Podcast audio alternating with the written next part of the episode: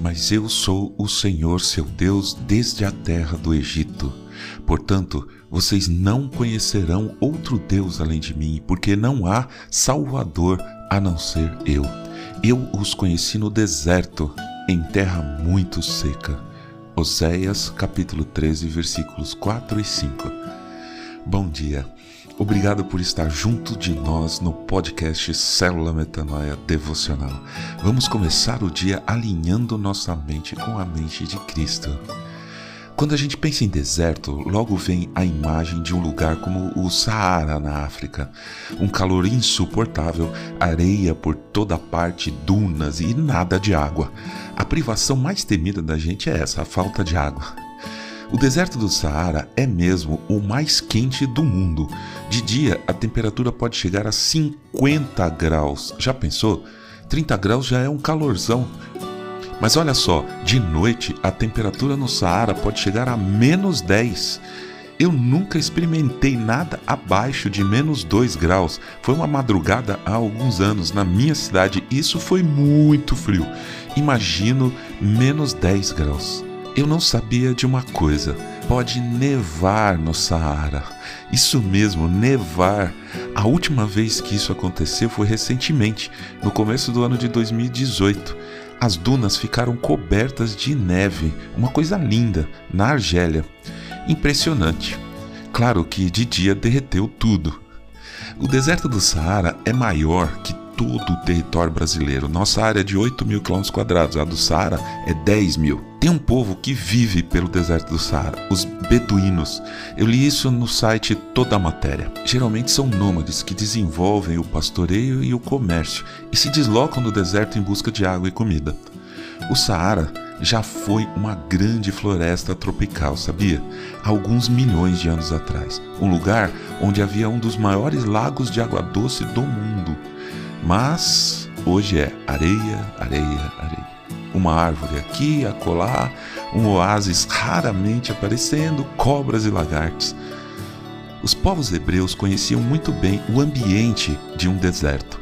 Tiveram que viver em clima desértico e atravessar alguns grandes desertos durante toda a história. Uma das maiores travessias está relatada no livro do Êxodo, quando Moisés liderou o povo na saída do Egito. Eles eram escravos lá e Deus pessoalmente chamou Moisés para trazer liberdade e guiá-los através do deserto para voltar ao lugar que a gente chama hoje de Israel. Era uma travessia de cerca de 40 dias. Imagina liderar um povo de centenas de milhares de pessoas pelo deserto árido, quente fervendo de dia e frio gelando de noite por 40 dias. Mas, por conta da desobediência do povo, murmuração, reclamação, fofoca, coisas que hoje jamais aconteceriam, claro. Né? Essa travessia durou 40 anos. Você tem ideia do que é isso? É algo descomunal. Algumas pessoas, como o próprio Moisés, viveram durante toda essa viagem. Outras, muitas, morreram. Muitos nasceram. Enfim, era um povo diferente, com certeza, o que chegou a Canaã, a terra que Deus prometeu a eles. Depois de toda a aventura insana, imagina só como eles devem ter chegado. Duros, calejados, organizados, resilientes e resistentes, um povo fortalecido pelo aprendizado e, claro, sedentos por água, comida, conforto. Mesmo assim, depois deram suas mancadas, mas a verdade é que o povo hebreu tem até hoje descendentes. Eles vivem entre nós. Podemos conversar com eles, aprender da sua cultura e até conviver com eles.